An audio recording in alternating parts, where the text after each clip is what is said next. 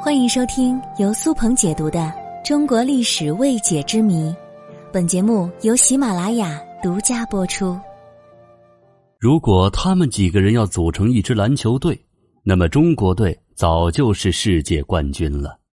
这一集我来盘点一下上古神话中的六大巨人。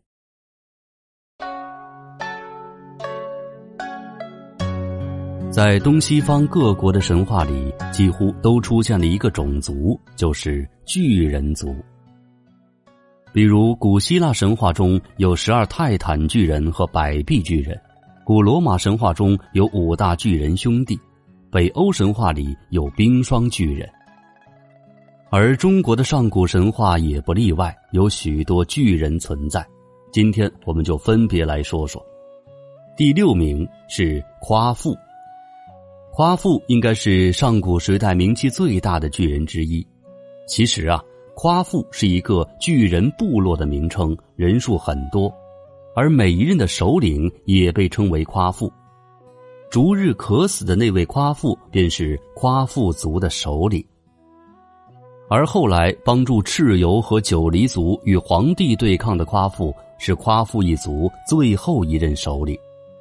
他战死之后。据说他的手杖化作了一座桃林，这就说明夸父的身高应该和山差不多。第五名，龙伯国民。龙伯国的人高三十丈，寿命也很长。龙伯国民做过最厉害的一件事情就是钓鳌。这里所说的鳌，并不是一般的大乌龟。据说。上古海外有五座仙山，山上住着无数的神仙。为了防止仙山飘走，天帝命大禹指挥十五只巨鳌，分别背负五座仙山，每过六万年换一次班。可谁曾想，龙伯国里出了个吃货，见到了巨鳌，他顿时就迈不开腿了。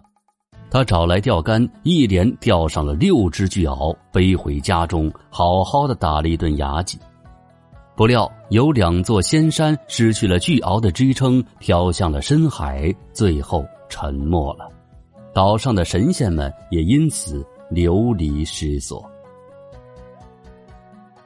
第四名是防风氏。防风氏是上古时期的巨人族，每一个都有三丈三尺高。我们这里所指的防风氏是防风国的那个创始人。据说防风是鲧的好朋友，鲧是大禹的父亲。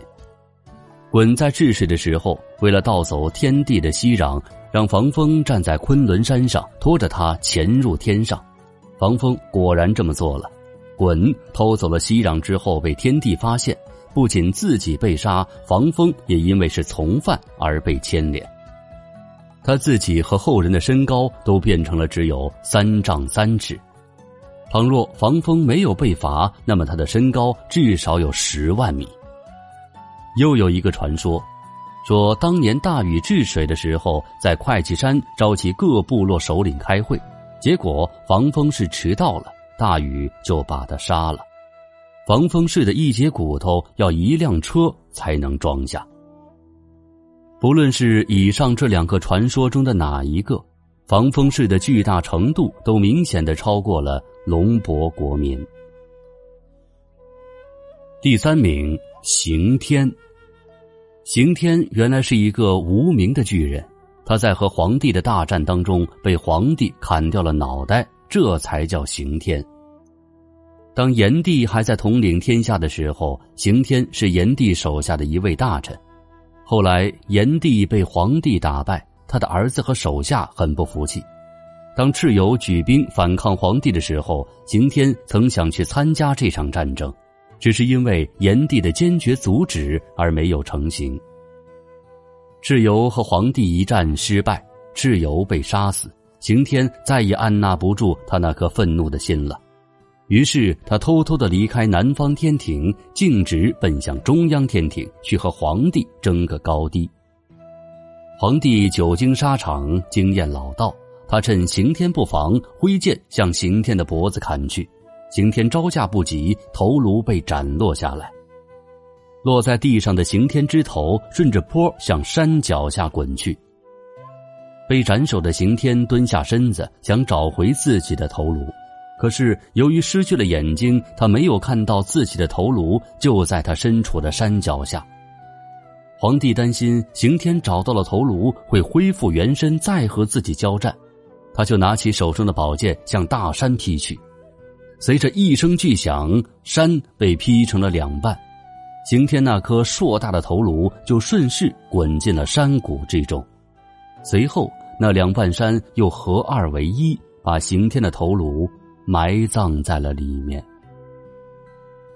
第二名，朴富夫妇。据说这对夫妻身高一千里，腰粗一千里，而且他们还有无穷的神力。上天曾派遣他们去疏通河流，可是他俩竟然偷懒不干活结果被贬到东南方罚站，不能吃喝。受尽了风吹日晒、严寒酷暑。第一名是盘古，盘古大神毋庸置疑是上古神话中的第一巨人。根据古籍《三五历纪》的记载，盘古每天长高一丈，长了一万八千年，那就有六百五十七万丈了。古代的一丈相当于是二点四米。那么盘古的身高就有一千五百八十万米，这是什么概念呢？就是比地球的直径还要高。盘古于混沌中出生，他沉思良久之后，手握巨斧劈开了混沌，顿时浊气下沉为地，清气上扬为天。为了防止天地再次归于混沌，盘古脚踩大地，手撑青天。最后，盘古的一身精华都化作了山川河岳。世上所有的古神、神兽、灵宝，都是盘古的肉身精华演化而来的，所以盘古榜首当之无愧。